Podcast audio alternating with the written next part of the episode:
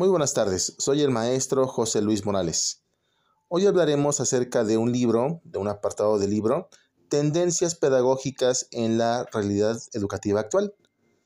La autoría de este libro se debe al colectivo de autores del Centro de Estudios para el Perfeccionamiento de la Educación Superior. Está ubicada en la Universidad de La Habana. Este escrito, publicado en el año 2000, tenía un sentido innovador, visto desde esa época, pero lo podemos ver en sentido profético, ya visto desde este año 2022. El capítulo del que hablaremos es el tercero y lleva por título La tecnología educativa, el uso de las nuevas tecnologías de la información y comunicación en la educación. En él, Ana Rosa Rojas, Roberto Corral, Ileana Alfonso y Victoria Ojalvo analizan la difusión y el alcance de la tecnología educativa. Esta tendencia ya había sido iniciada con Skinner en 1954, a través de lo que él llamó la enseñanza programada. Al respecto, se debe recordar y resaltar que Skinner tenía como presupuesta la relación entre lo que es un estímulo y lo que es la respuesta. Todo ello dentro de su teoría psicológica conductista. Sin embargo, en el campo educacional, ya de ahí en adelante, esta concepción se ve superada, dando mayor énfasis a la interacción, también a la metodología de uso de medios e instrumentación en los procesos de enseñanza-aprendizaje. Efectivamente, los recursos tecnológicos han avanzado en, en, las últimas décadas de manera acelerada y cada vez los cambios son más rápidos. Esto podemos verlo y se denota principalmente en los avances computacionales, en la facilidad de acceso a la información y también a la eficiencia de las comunicaciones. La lectura de este capítulo retoma conceptos que personalmente yo ya no había escuchado como lo son hipertexto, multimedia, hipermedia o lenguajes de programación.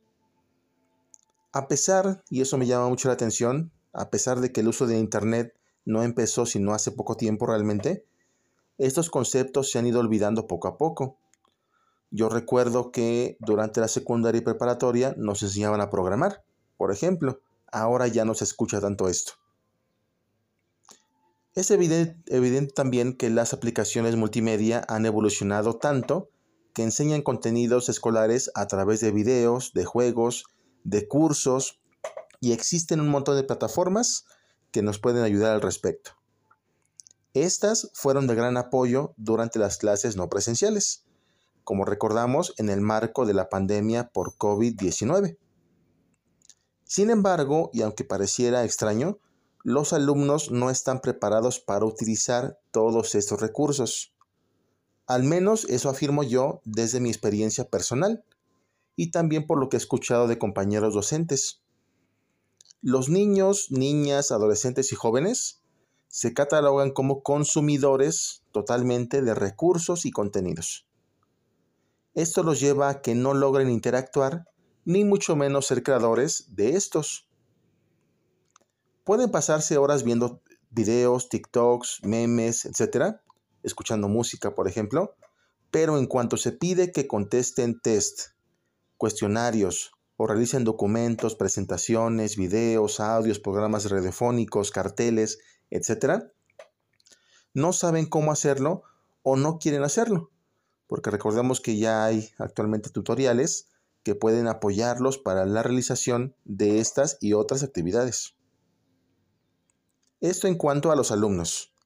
Por otro lado, se encuentra el desafío de la preparación del docente, para que sea capaz de preparar una clase enriquecida con esos recursos, pero al mismo tiempo fomentando la interacción y de esta forma rompiendo los esquemas viejos de aprendizaje e innovando el aula de manera real. Aquí también se encuentra un reto muy importante porque tanto hay docentes noveles como con años de servicio que poseen conocimientos tecnológicos y que tratan de actualizarse constantemente. Pero también hay docentes noveles o experimentados con años de servicio sin aptitudes tecnológicas y que no tienen interés por obtenerlos. Finalmente quiero mencionar que también la infraestructura de la escuela y de la misma comunidad intervienen en cuánto se aprovechan los recursos que ofrecen estas tecnologías de la información. Existen centros de trabajo que poseen recursos materiales, así como por ejemplo Internet gratuito para docentes y alumnos. Pero hay otros que no pueden darse ese mismo lujo, ya que a veces ni luz ni agua tienen.